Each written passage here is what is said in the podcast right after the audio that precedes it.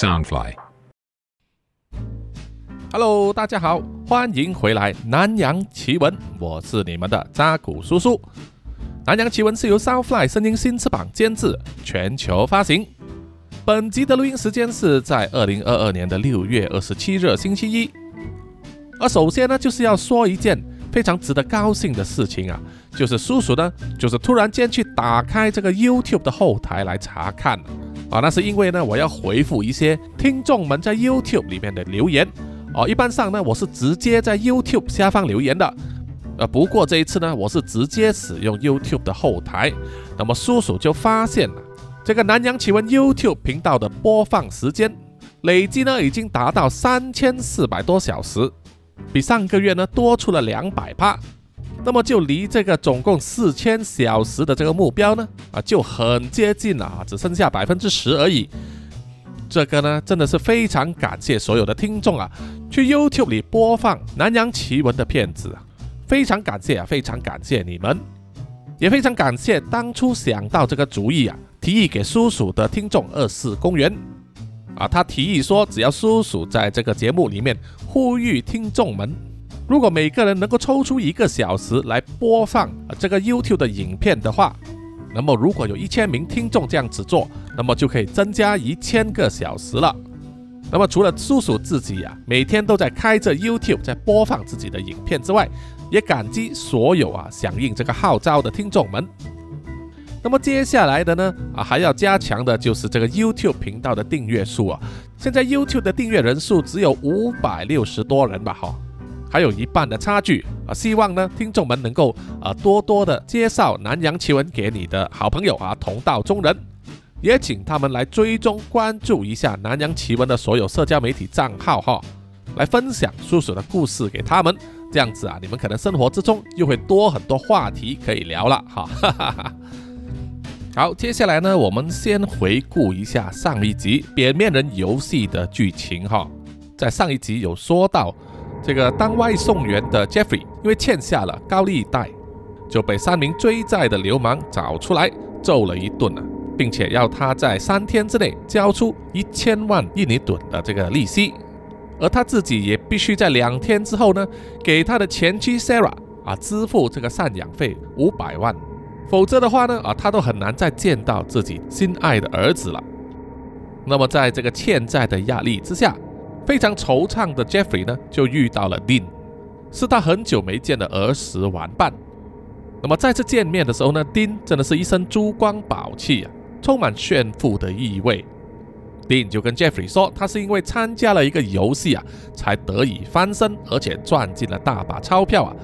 他想要将这个方法呢介绍给 Jeffrey，跟他说，只要参加一个神秘的游戏，就可以获得五百万。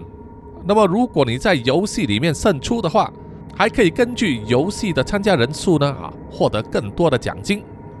那么送你那么多奖金啊，听起来呢很不可思议啊，那里呢一定有什么蹊跷。可是被逼得走投无路的 Jeffrey 啊，毅然就参加了游戏啊。他就在指定的时间来到一栋神秘的大楼，和他一起出席的还有七八个陌生人。在哪里啊？他们见到了游戏主持人，自称戈宾先生。戈宾先生给了他们每个人五百万之后啊，就说接下来他们要玩游戏了哈。Jeffrey 呢就被安排和一位光头青年就一起玩这个射龙门的足球游戏。他的对手是一名年轻人和一名老头。最后啊，Jeffrey 这一个队伍胜出，并且获得额外的奖金两千万。当领了奖金之后啊，戈宾先生就跟他们说，下周如果他们还要来玩游戏的话，无人欢迎。但是啊，他们必须带新人来。而在临走之前呢，Jeffrey 就问了戈宾先生，输掉比赛的那个年轻人和那位老头子啊，下场如何？结果就看见了他们两个人的半颗头颅就放在戈宾先生的桌上，吓得 Jeffrey 落荒而逃。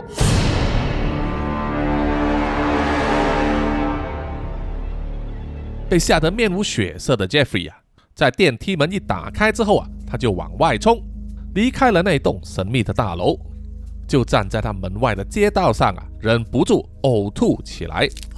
他想起啊，之前看到在戈宾先生的桌子上那两颗头颅，脑袋一片混乱啊，一时之间无法消化所有的资讯啊。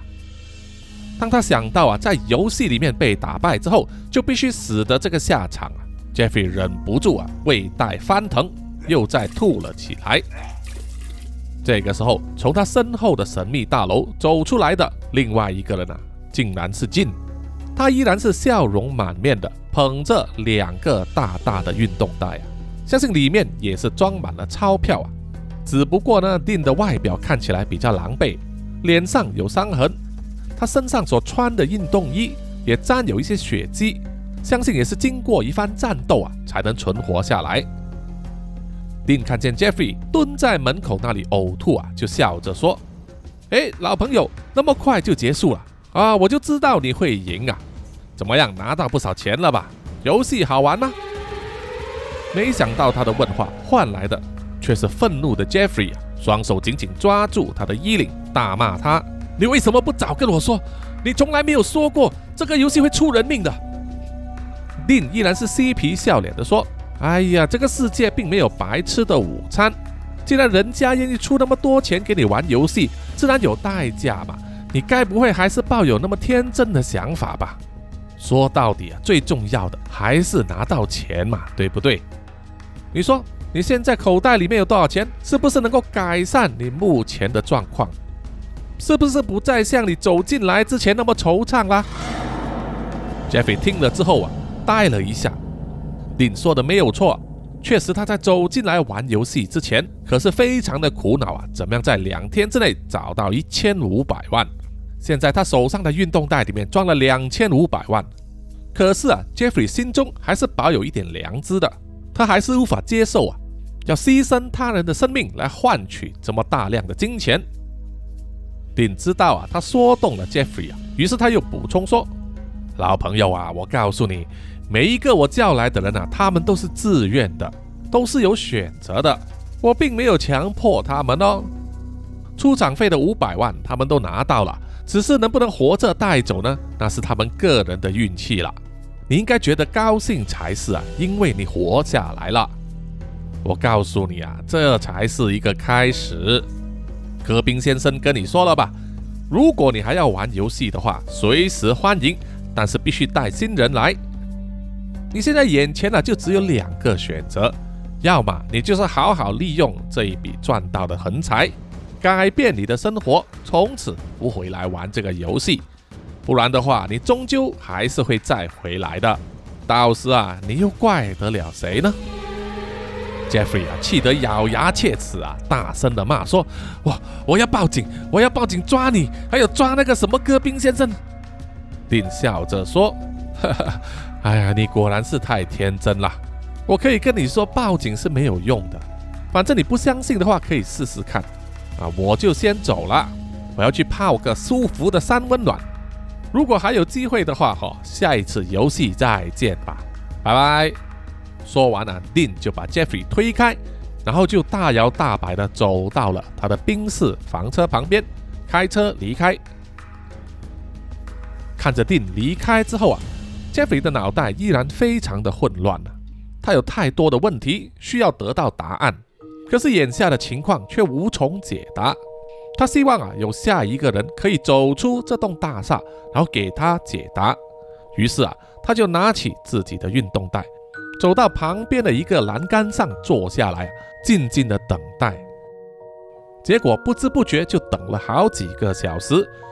漆黑的天空渐渐变成了深蓝色，然后是浅蓝色。马路上开始有清洁工出来打扫街道。等到了早上啊，Jeffrey 依然没有看到另外一个人走出那栋大厦。也就是说，在他和 Dean 之后啊。没有人能够完成游戏出来，他无法想象啊，到底有多少个人丢了性命啊？但是他知道至少有两条命啊。Jeffy 知道自己再等下去也等不到人出来，于是他就拿出手机想要拨电话报警啊。可是他又想了想，如果用自己手机报警的话，可能不是很妥，因为他不想有警方呢来找他问话，要避免那些麻烦。于是他就走去了附近的一个电话亭里面，放进了硬币，然后拨通了警察的报案热线。当热线的另外一头接通之后啊，Jeffrey 却犹豫了。警方会相信他的片面之词吗？而热线的另外一头有人不断的问话的时候啊，Jeffy 决定抛下一句话，就是告诉警方说，在某某街某某区的某某大厦七楼发生的命案啊，死了两个人，请你们派人去调查吧。说完他就挂了电话，然后行色匆匆的骑着自己的机车回去家里。回到家之后洗了一个澡，Jeffrey 的心情也沉淀了下来。他躺在床上啊，怎么睡也睡不着。这时候，他的手机响起啊，收到了一个短信，是来自他的前妻 Sarah 的，问他的赡养费呢转账了没有。Jeffrey 读完短信之后啊，想了想，于是就回复说：“你在哪里？我马上拿现金给你。”然后呢，他就从运动袋里面啊掏出了七百万，换上了一件衣服，就出门去了。趁着早上商店一开门的时候啊，Jeffrey 就马上走去买了很多东西，包括新的衣服，还有买给他儿子的一些玩具、尿片、奶粉、食物和热用品等等啊。他换上了全身的新衣服之后啊，就骑着机车去找他的前妻 Sarah。当 Sarah 收到啊 Jeffrey 手上拿着的那一大堆礼物，还有现金五百万之后啊，整个人都吓呆了。他不敢相信啊，一而再、再而三地问 Jeffrey：“ 你到底是不是去抢银行了？否则怎么会一下子有那么多钱呢？”Jeffrey 笑着说：“他当然没有去抢银行了，他是有正经的工作的，拿到了一些奖金，所以啊，就买一些东西给他们两母子。”Sarah 听了之后啊，也算是接受了 Jeffrey 的说法，因为他知道啊，Jeffrey 是没有抢银行的那个胆子的。那么既然收到了钱，他的经济压力啊就降低了，所以 Sarah 呢也让 Jeffrey 和自己的儿子 Bibi 呢啊一起玩乐一下啊。虽然离婚了，但是他始终是孩子的爸，让他们好好的相处一个下午啊也是应该的。而这一个短暂的中午，也算是 Jeffrey 在近期呢最开心、最快乐的时光，和心爱的儿子一起啊，让他忘记了昨天晚上那个血腥的游戏啊。也把世间所有的烦恼都抛诸了脑后。啊，当然呢，快乐的时间呢过得特别快啊。即使 Sarah 留下了 Jeffrey 一起吃了晚饭呢，到了晚上大约八点钟的时候啊，他们的儿子 Bibi 呢因为玩得太开心，所以累得啊在 Jeffrey 的怀抱里面睡着了。这个也正是他们分开的时候。当 Sarah 把 BBI 呢抱上了床，盖好了被子之后啊。虽然 Jeffrey 呢也曾经妄想过能够跟 Sarah 呢重修旧好啊，希望 Sarah 可以留他下来过夜。可是 Sarah 呢还是很有礼貌的请 Jeffrey 离开。他坚持说啊，既然已经离了婚，那么只能当朋友了。也希望 Jeffrey 不要再胡思乱想。听到了萨拉这么说，Jeffrey 啊也只好垂头丧气的离开了。离开萨拉的家之后。Jeffrey 骑着机车到处乱逛，等他经过一家电器专卖店的时候，正好大门口啊摆放着的大型 LED 电视呢，正在播放着当天的新闻。于是 Jeffrey 就在旁边停下了机车，留意当天的新闻报道啊，从头看到尾，完全没有关于那座神秘大厦或者是戈宾先生的新闻。他心中觉得有一点失落。于是就开着机车离开了电器专卖店，在回家的路途上啊，他不断的在想，到底是因为他报了案，警方没有受理，或者是警方还在查着那栋神秘大厦，所以没有报道出来，又或者根本完全查不到任何东西呢？啊，不管他怎么想，就是不会得到答案的。当 Jeffrey 骑着机车回到自己住的地方的时候啊。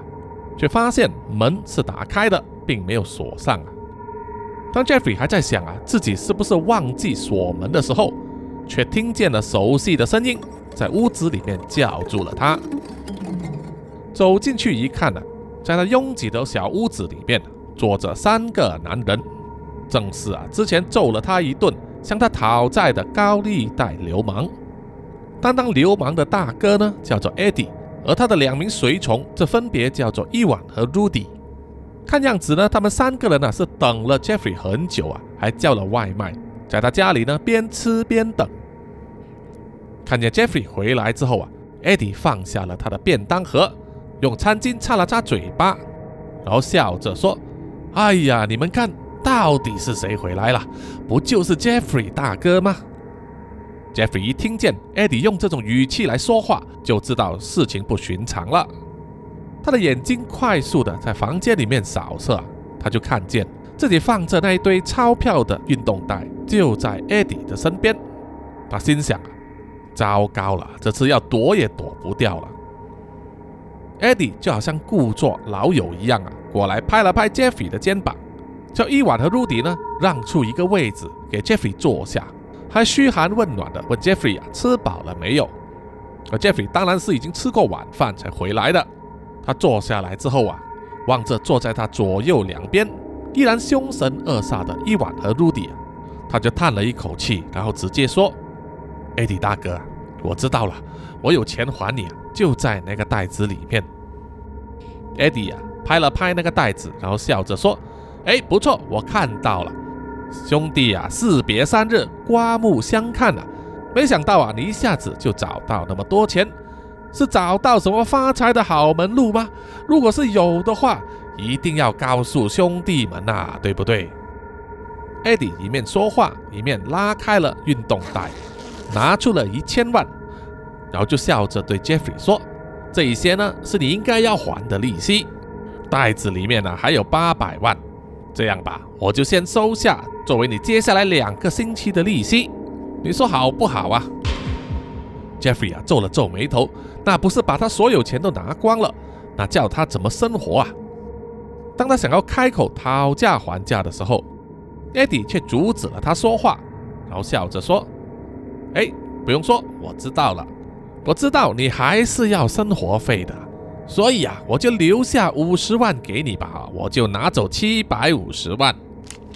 我的兄弟告诉我啊，你今天早上的时候。”还给了你的前妻五百万吧？啊，说起来呢，就差不多有两千多万了。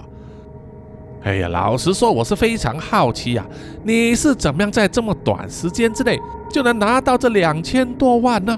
能不能把这个秘密分享给兄弟们？有钱就大家赚嘛。Jeffrey 啊，冲口而出的说：“啊，呃，那不好吧，很危险的哦。”这个时候啊，坐在他身旁的 Rudy 呢？就无声无息的挥动了他的手肘，打中了 Jeffrey 的侧腹，痛的他身体呢卷起来，就像瞎子一样。而坐在他另外一边的伊娃很快就抓住了 Jeffrey 的下巴和脖子，让他正眼望向了 Eddie。Eddie 依然是满脸笑容的问他：“嗯，你居然担心起兄弟的安危来了？哎呦，我实在是太感动了。”老实说，现在这个社会啊，要赚钱确实是充满危险的。你当这个高甲骑士，每天要在马路上穿梭，也是很危险的。呃，我好像看过某某报章有出这个统计数字啊，说在二零二零年，像你们这种骑士啊，每年在工作时间出意外受伤的就有六千四百多宗，而不幸死掉的有九十个人这么多。哎呀，老实说，比老哥我出来混呢还糟糕哦。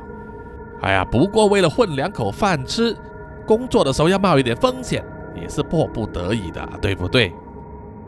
哎呀，你就在我的耐性磨光之前呢，乖乖的从实招来。你到底是怎么样赚到这笔钱的？嗯，是有人叫你带兵，或者是 K 仔吗？你在帮哪一个老大运毒啊？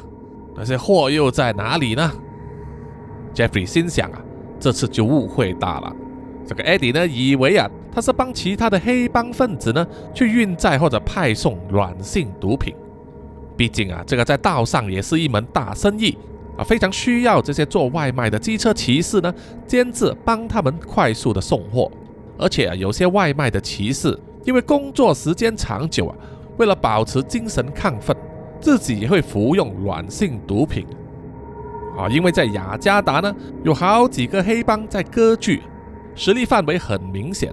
如果你是在别人的地头里面送货的话，被抓到啊，下场可是非常惨的。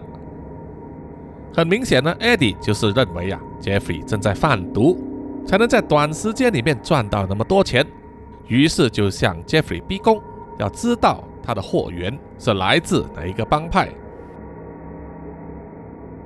Jeffrey 啊，急忙解释说，他真的没有贩毒，他只是在朋友的介绍之下参与了一个游戏，然后就拿到钱了。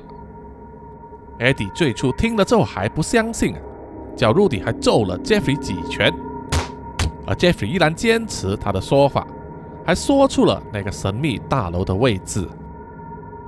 Eddie 听完了之后啊，依然是半信半疑。但是啊，想到了对方居然有那么多钱愿意这样子派送啊，他就非常感兴趣的想要亲自去看一趟，于是就要 Jeffrey 啊带他们去。Jeffrey 啊也不知道今天晚上在那座神秘大厦里面到底有没有人在啊，有没有游戏进行。可是，在 Eddie 的淫威之下，他只好乖乖的带他们去了。于是啊，他就被押上了车子，前往那栋神秘大厦。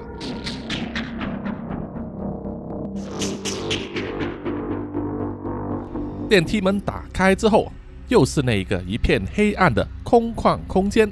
Jeffrey 怀着忐忑不安的心情重回旧地，而跟在他身后的正是三位了向他追讨高利贷利息的流氓 Eddie、伊万和 Rudy。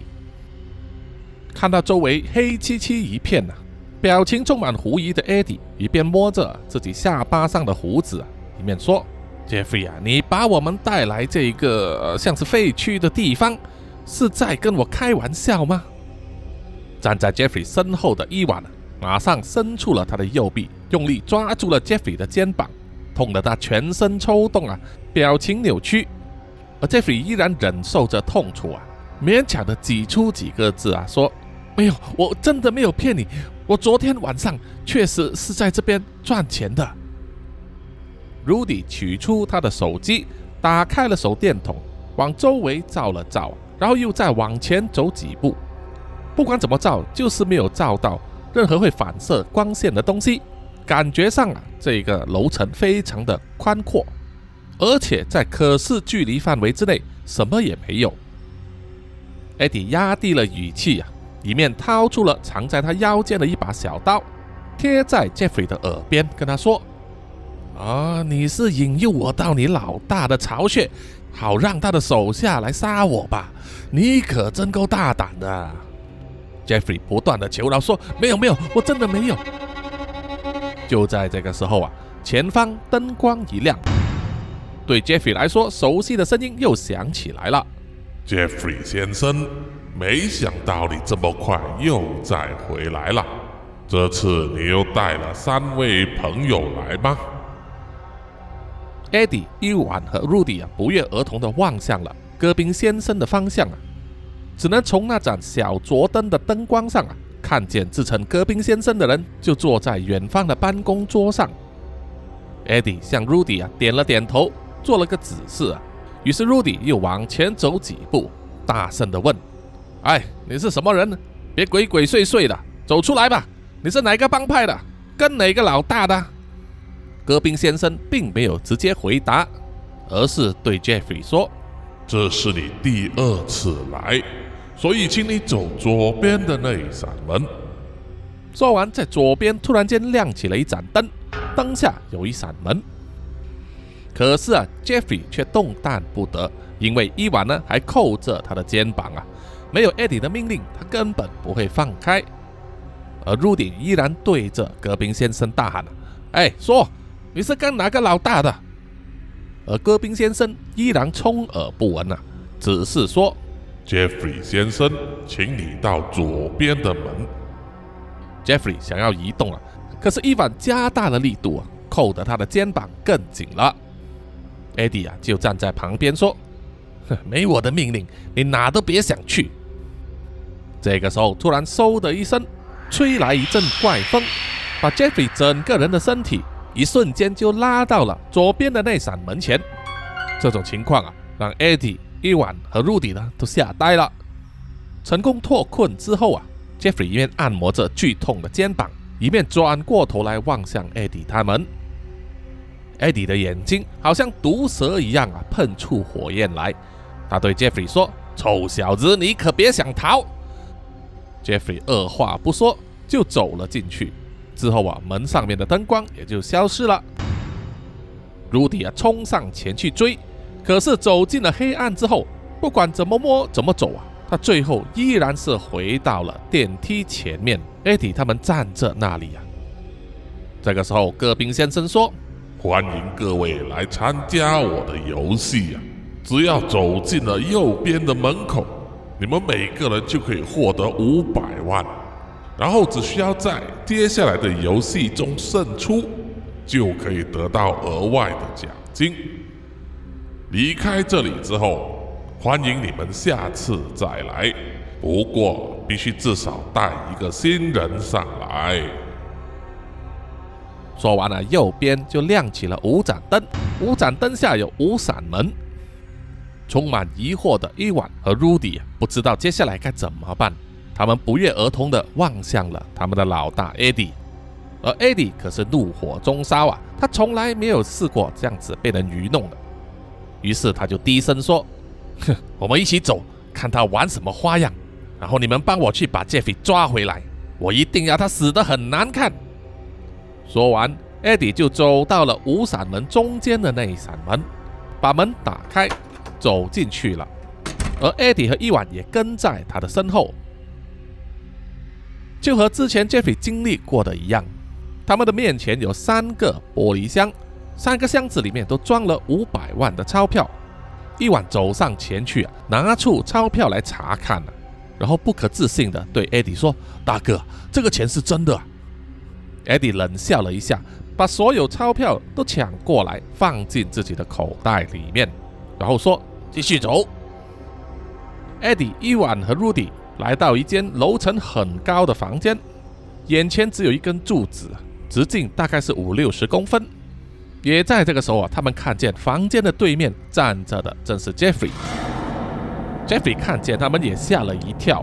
当 Rudy 怒气冲冲的冲上前去要抓 Jeffrey 的时候，砰的一声呢，头就撞在一块玻璃上。原来房间的中间有一块巨大的玻璃，把 Eddie 他们三个人呢。和 Jeffrey 分开来，而在 Jeffrey 那里也有一根柱子。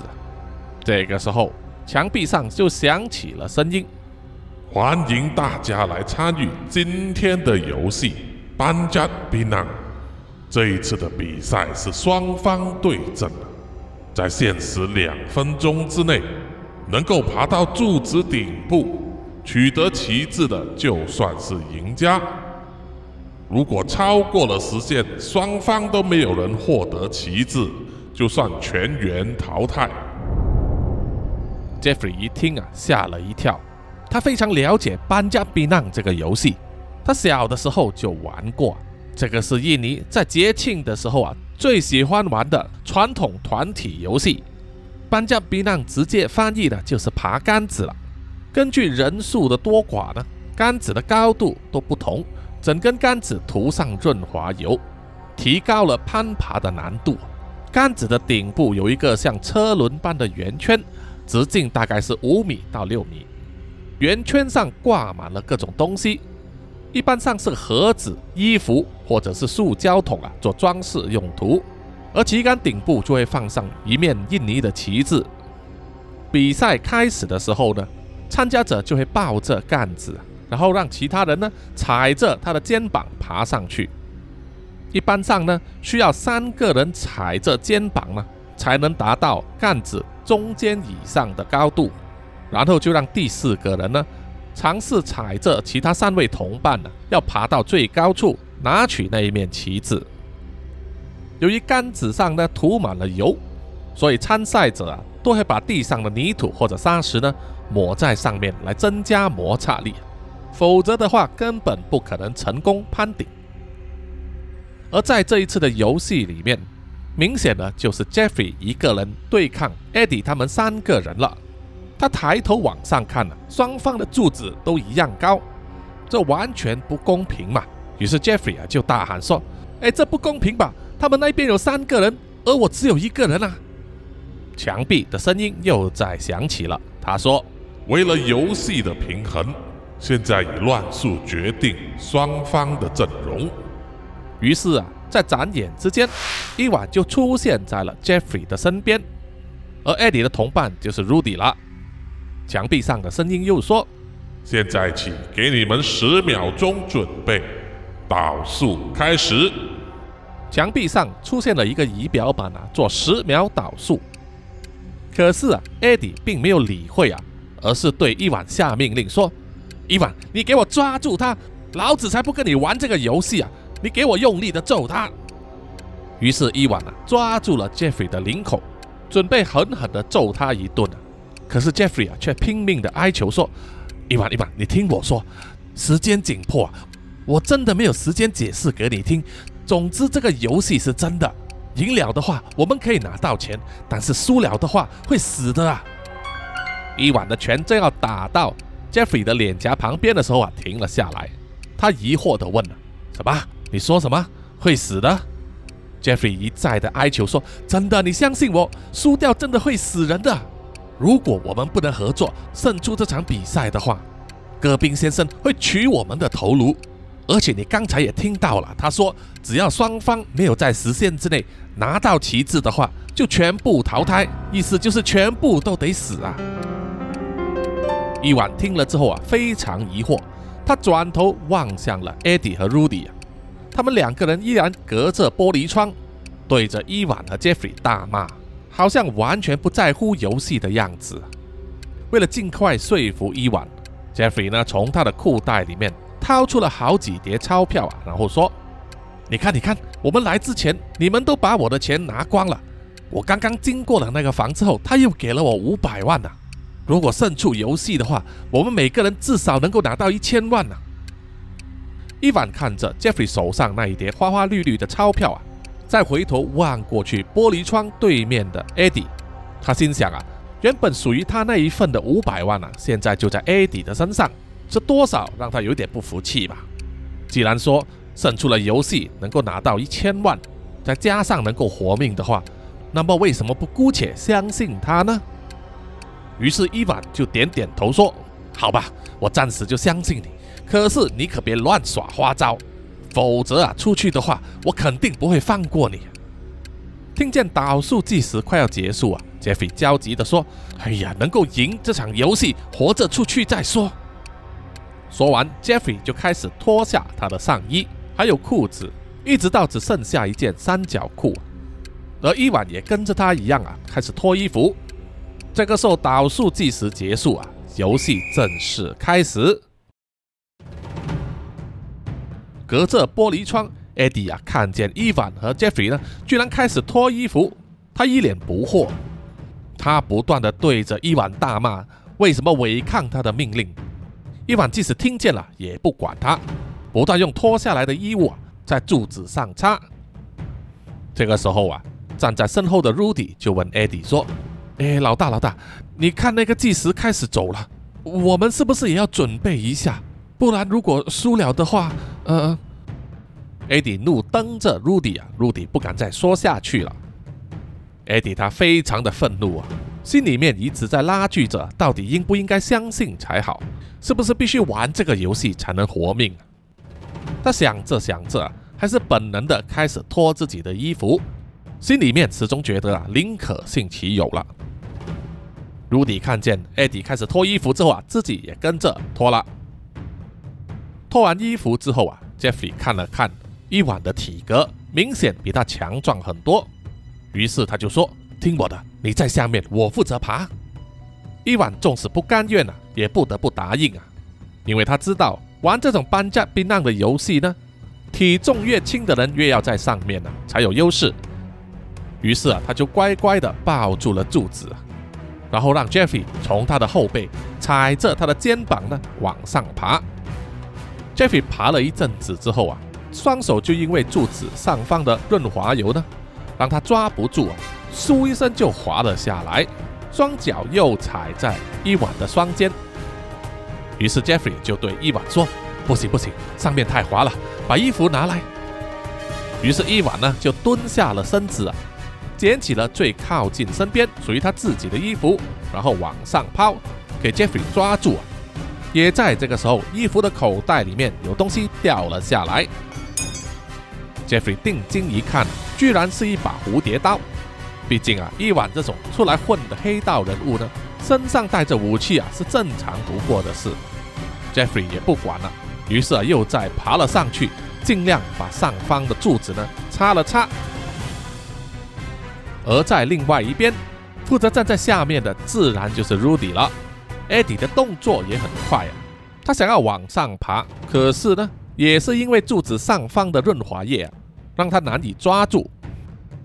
很快，时间就过了三十秒，也就是四分之一的时间，双方依然一筹莫展啊，根本爬不上去。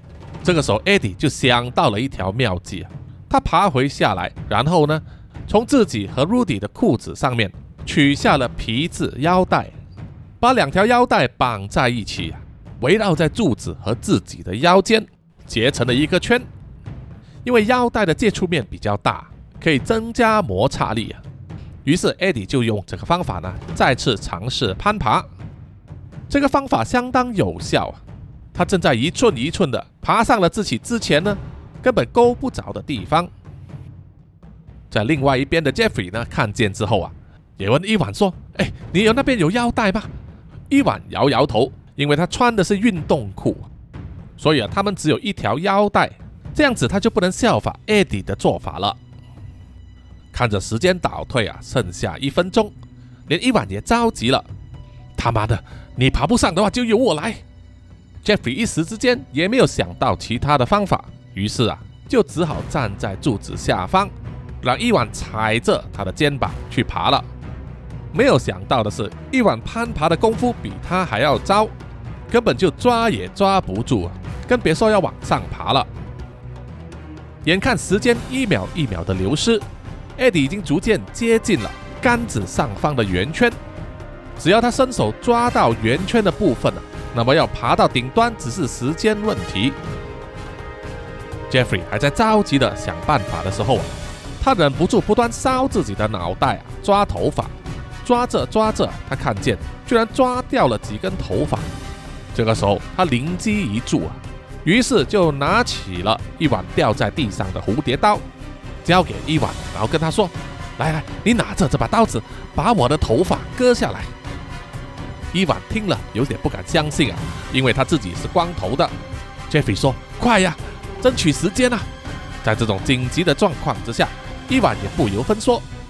打开了蝴蝶刀去割 Jeffrey 的头发，因为 Jeffrey 的头发有点长啊，他就交代伊万呢尽量割长一点，让他割了好几撮呢，握在自己的手上，花了大约十几秒钟，伊万把 Jeffrey 的头发呢割得惨不忍睹，参差不齐，根本是不能见人的模样。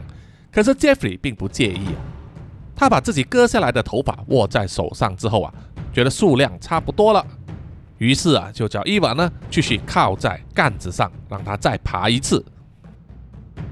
在爬之前呢，他把仅有的一条皮带啊围绕着柱子啊扣起来，然后用一只手抓着裤头啊，勉强是有一点抓着力了。接着啊，当他踩上了伊娃的肩膀爬上去的时候，一只手就用这个皮带啊来稳住身体，另外一只手呢就将自己割下来的头发。涂在柱子上来增加摩擦力，这个方法呢也算是起了作用啊，让 Jeffrey 呢慢慢的往上爬。而在另外一边，已经爬到接近圆环的 Eddie 啊，看见另外一边的 Jeffy 爬得那么快啊，感到非常的惊讶。而站在他下方的 Rudy 啊，不断的高声呐喊说：“老大，不要管他们了，你继续爬吧，要赢才是最重要的。” Eddie 啊，往下大喝一声：“别吵了，我心中有数。”可是也因为他这样子向下动嘛，身体一下子啊失了平衡，套住的皮带一下子往下滑了一米，吓得 Eddie 马上调整姿势啊，稳住了身体，才不至于又滑到最低点。可是这样子也足以呢，吓得 Eddie 和在下方的 Rudy 呢冒出一身冷汗。这个时候。墙壁上的导数计时进入最后三十秒，眼看啊时间真的不多了，于是艾迪啊就专注的往上爬，务求要超越 Jeffrey。而另外一边，Jeffrey 也是接近了圆环的高度啊，只是啊他已经非常吃力了，他抓住皮带的左手呢已经累得流出血来，而他之前割下来的头发已经用完了，于是他就用大腿啊死死的缠住柱子。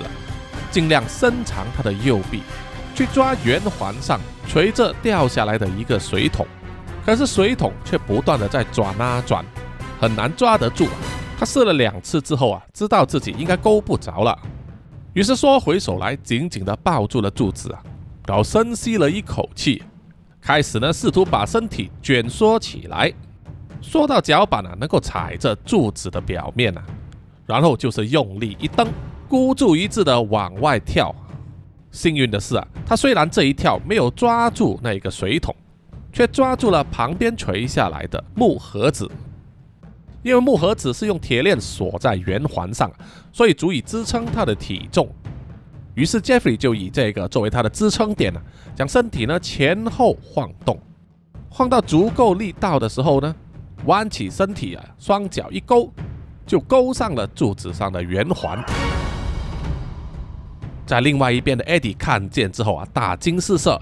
他知道自己必须加油了，于是啊，使劲的吃奶之力啊，往上爬，一直爬到柱子的顶部啊，然后伸出手呢，抓住了圆环的中心。接下来，他也必须像 Jeffrey 一样啊，借用前后抖动的力量，用他双腿呢，去勾住圆环，这样子啊，他才有机会爬上去。这个时候，突然间传来墙壁上的响声。胜负已分，游戏结束，吓得 Eddie 呆了。他转头望过去，另外一边，只见 Jeffy 啊，虽然双腿还缠在圆环上，已经成功把插在柱子顶端的旗子呢拔下来了。现在啊，正在精疲力尽的倒挂在圆环上休息。而在柱子下方渗出的伊娃忍不住举起双手，高声呼喊。接着，他们又听到墙壁上传来的通告说：“恭喜两位游戏胜出者，你们可以个别获得额外的奖金两千万。现在就请你们移步到隔壁的房间。”掩不住兴奋表情的伊万，于是就向 Jeffrey 呢打手势啊，请他下来吧，他在下面会接住他。于是 Jeffrey 呢，慢慢的移动身体，让双脚。盘住圆柱子之后，再慢慢的滑下来，并且跟在下方的伊万呢，高兴的抱在一起。一脸不可置信的 Eddie 还有 Rudy 呢，则在另外一边直直的瞪着他们，不敢相信啊，他们居然输了。而输了的结果到底是什么？他们还没有想到。当 Jeffrey 和伊万筋疲力尽的捡起了地上的衣物。准备离开游戏房，在临走之前，Jeffrey 啊用一种奇怪的眼神望着 Eddie，然后就关上了门。不久之后啊，就听到嗖的一声，从上而下垂下一个铁质的头盔，正好就套在 Rudy 的头上。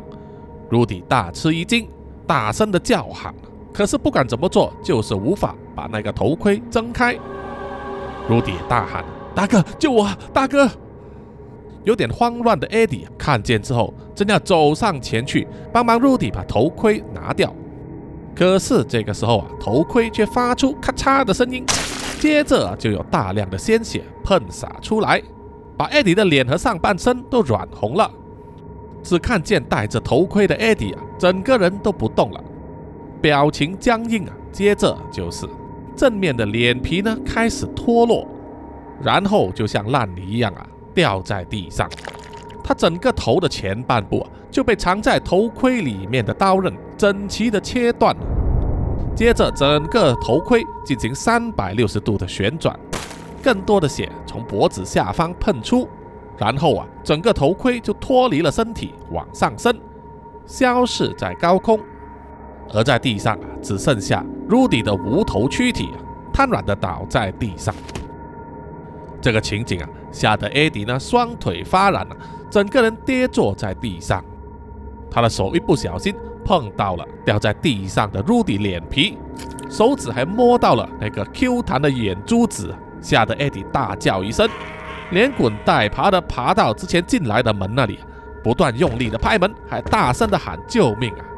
可是却已经太迟了，另外一顶头盔已经悄悄在他的头顶上盘旋，准备在下一秒啊套进他的头颅里面。离开了游戏室之后，Jeffrey 和伊万就来到了一个小房间。小房间前面只有两扇门。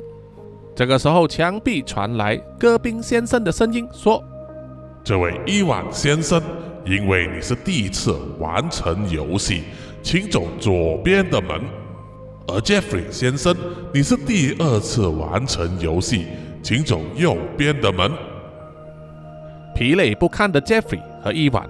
互相对视了一眼，然后就各自进入了左右的房间。当门关上之后啊，Jeffrey 的面前就出现一个玻璃箱，里面又有一个运动袋啊，满载了价值两千万的钞票。这个时候就响起了戈宾先生的声音说：“恭喜你完成了游戏，这是你应得的两千万。下一场游戏就在明天晚上。”我期待你的光临。Jeffrey 有气无力地伸手去握着了运动带的手把，他又想起了之前的游戏啊，他也知道等待着 Eddie 和 Rudy 的下场是什么。这一次他也算是幸运的可以过关，可是下一次他还会那么幸运吗？下一次他还会来参加下一次吗？这个时候他又想起了自己的孩子 BB 啊。他觉得自己有生之年呢，想要看到这个孩子长大，于是他就下了个决定啊。他大声的对戈宾先生说：“我不会再来了，我不要再玩游戏了。”戈宾先生回答说：“你考虑清楚了吗？你已经是第二次胜出，所以接下来的每一场游戏你都必须参加。如果你现在选择放弃的话，”那么你今天获得的金钱只能带走十分之一，就当做是解除我们的约定了。Jeffrey 沉默了一阵子，他看着那个装满花花绿绿的钞票的运动袋。这个时候，戈宾先生又在劝说：“你别想耍花招，拿了这笔钱，明天却不出现了。要知道我的能耐。”不管你躲到哪里，我都能够找到你。你好好的考虑一下，两千五百万可不是小钱。你看起来很走运啊，相信在下一次的游戏里面，可以像你的老朋友丁一样，赢到两亿的奖金吧。Jeffrey 听了之后啊，深深的吸了一口气，然后就苦笑着从他的口袋里面。掏出了之前收到的五百万，把其中一半丢进了运动袋里面，然后就笑着说：“就十分之一，两百五十万，对吧？我不会再来了，也不会再对任何人提起这个游戏。”说完就打开门走了出去啊，就回到了之前那个空旷空间，眼前就是那个他上来的电梯。Jeffrey 他头也不回的进入电梯，按下了一楼的键啊，很快就离开了这栋大厦。走出门外之后，他发现啊，原本由伊万负责驾驶，载着他们四个人来到这栋大厦的那一台车呢，还停在门外啊。这表示伊万可能还没有离开大厦。Jeffrey 啊，并不想再看见他，于是啊，马上快步的往旁边走。消失在黑暗的街道里面。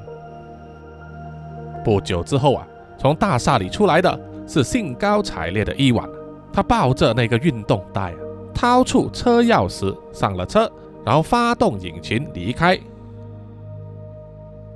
而在神秘大厦七楼里面呢，戈宾先生所坐着的办公桌前面，放着四颗沾满血的头盔。他看出另外一个游戏的胜出者捧着三个运动袋走进了电梯离开。接着啊，他他就慢慢的打开了每一个头盔，欣赏里面的头颅。有两个，除了是 Eddie 和 Rudy 的之外，其中一个竟然是 Dean 的人头。戈宾先生笑着说：“啊，只要人类有贪恋，就会继续来玩这个游戏。不管你有多厉害，多么的幸运，只要你继续的参加游戏啊，总有一天。”你的人头还是会摆在我的桌上。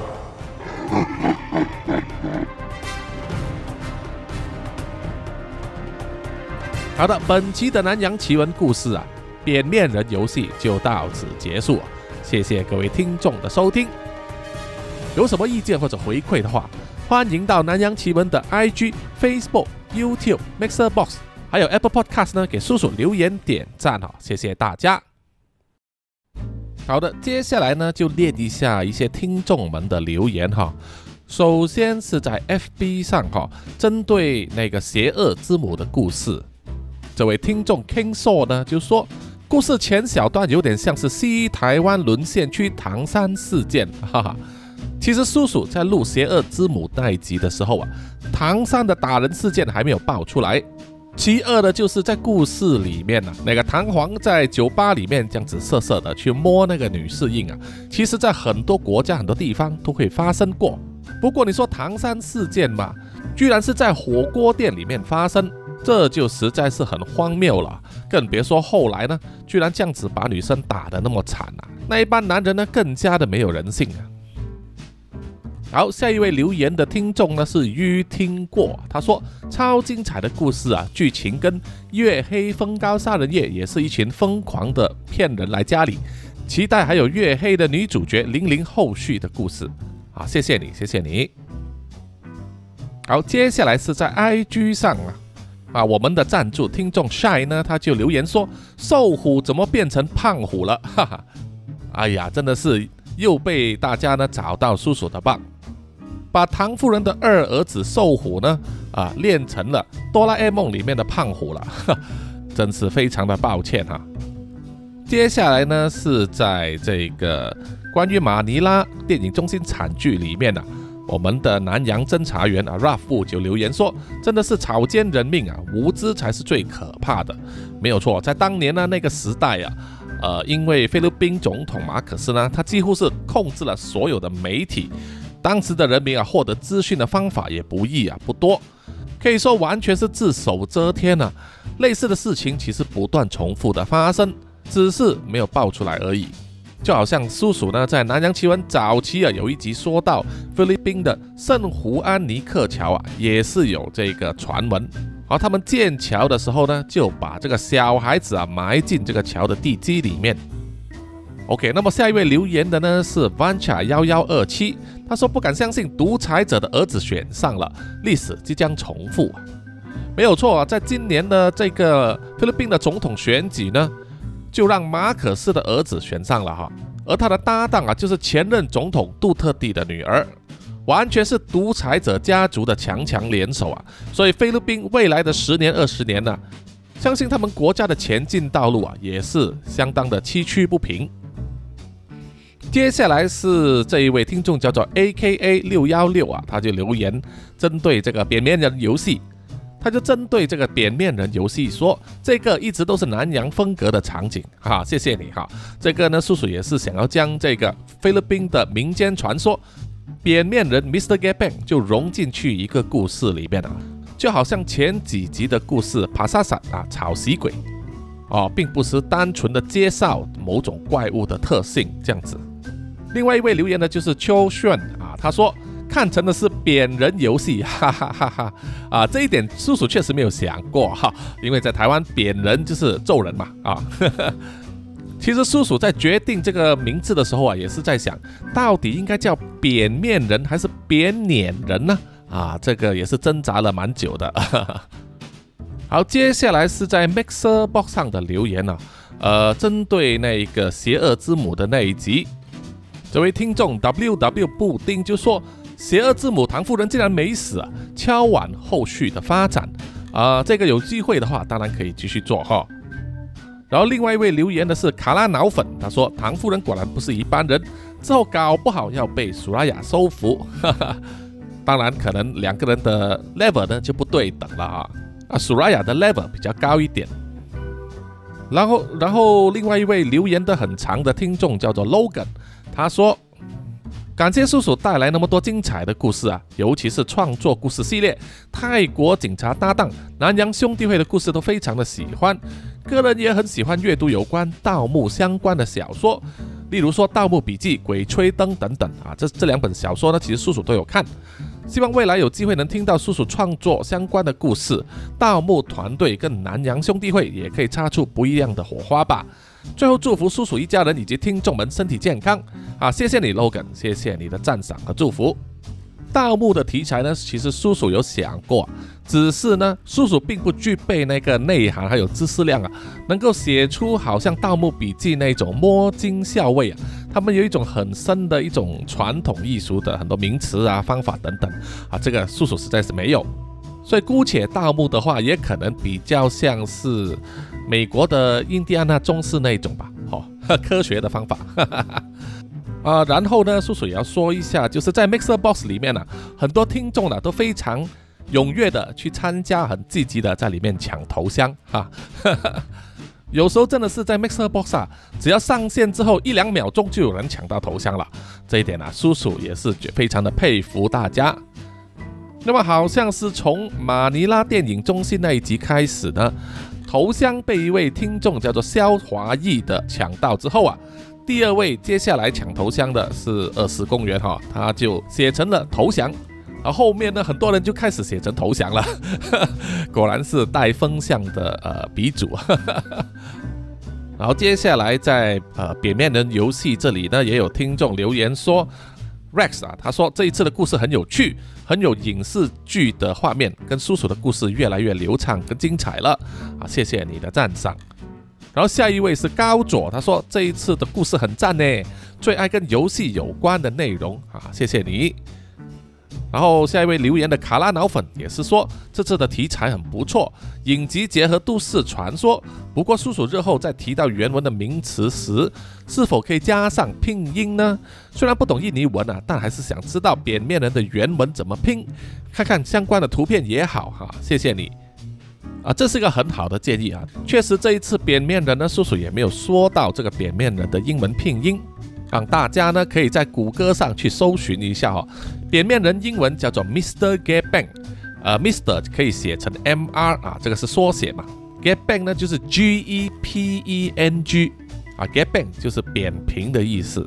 不过在谷歌上找到的图片可能不多，而文字倒是有啊，只是呢都是印尼文为主啊，除非各位呢能够善用谷歌翻译哈。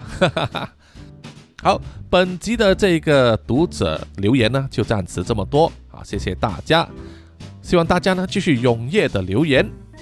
那么最后的最后，请让叔叔啊念出所有赞助者的名单。首先就是南洋探险家 Jimmy Chin、Aaron Yu、陈忠杰，还有蔡润户。接下来就是南洋侦查员二四公园、图子、Ralph Wu、一直该、真爱笑、Sandy Lee、三十三、Kinas。洪志伟、蔡小桦、宋婉玲、苗疆杀人蛙、朱小妮、许家伟、李承德以及洪丽玲。接下来是南洋守护者李英静以及罗琛康，然后最后就是南洋信徒，也是李英静、林之权、张进芳、洪新之以及啊 Adams Lockley。谢谢你们，谢谢大家。那么这集上线的时候呢，就已经是七月一日了哈，在台湾和香港已经算是夏天了吧？啊，叔叔很怀念呢，之前去香港和台湾呢两三次啊，都是在夏天，非常怀念呢，在那个时候去喝真奶啊，爱玉冰，还有吃大鸡排。那么希望听众们呢，小心呢，不要中暑了哈。OK，我们下一集再见，拜拜。